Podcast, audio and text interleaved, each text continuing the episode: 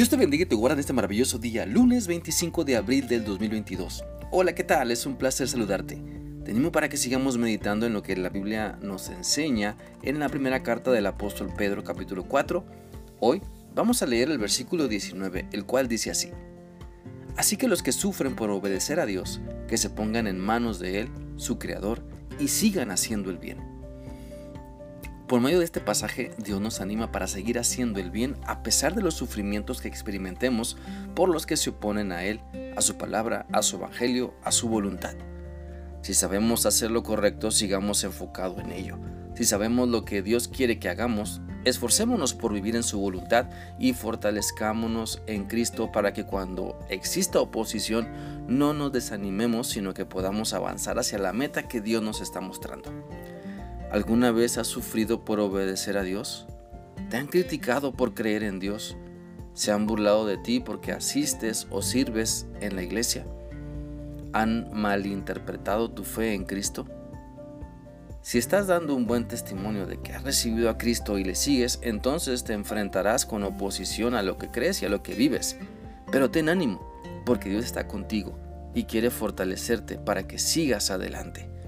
Pero si no has padecido nada por Cristo, seguramente no estás dando un testimonio fiel, ni con tus palabras, ni con tus acciones.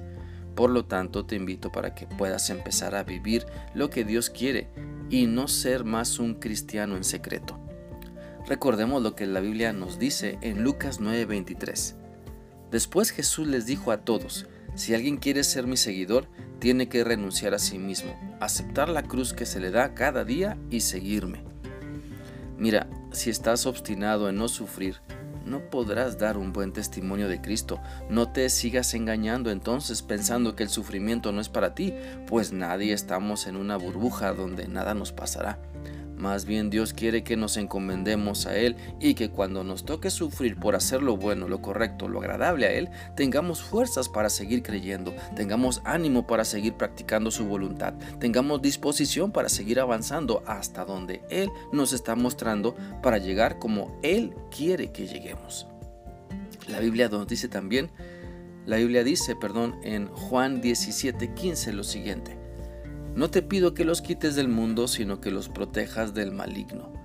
Dios nos guarda, Dios nos protege, no para que no suframos, sino para que nuestras vidas ya no estén al servicio del maligno, para que las consecuencias del mal ya no tengan más efecto sobre nosotros.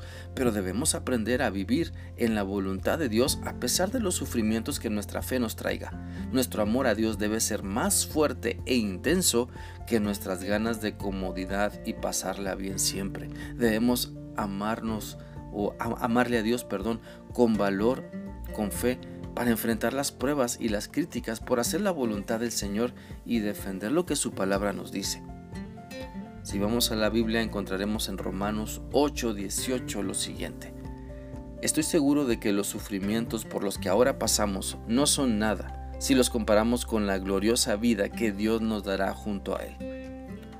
Por lo tanto, aprendamos a poner nuestro enfoque en lo eterno, para que las aflicciones que vivimos no nos desanimen, para que las críticas por hacer la voluntad de Dios no nos desmotiven, sino que podamos estar firmes en Cristo, haciendo su voluntad y enfrentando con valor la oposición a su palabra.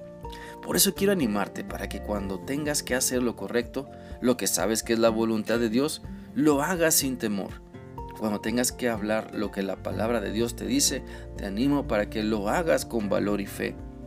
Que Dios te ayude para que puedas entender que tu propósito en la vida incluye hacer el bien y estar enfocado en decir la verdad y vivirla a pesar de la oposición que siempre encontrarás por entregar tu vida a Cristo.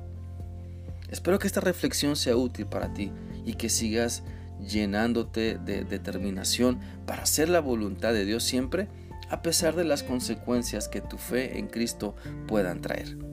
Que sigas teniendo un bendecido día. Dios te guarde. Hasta mañana.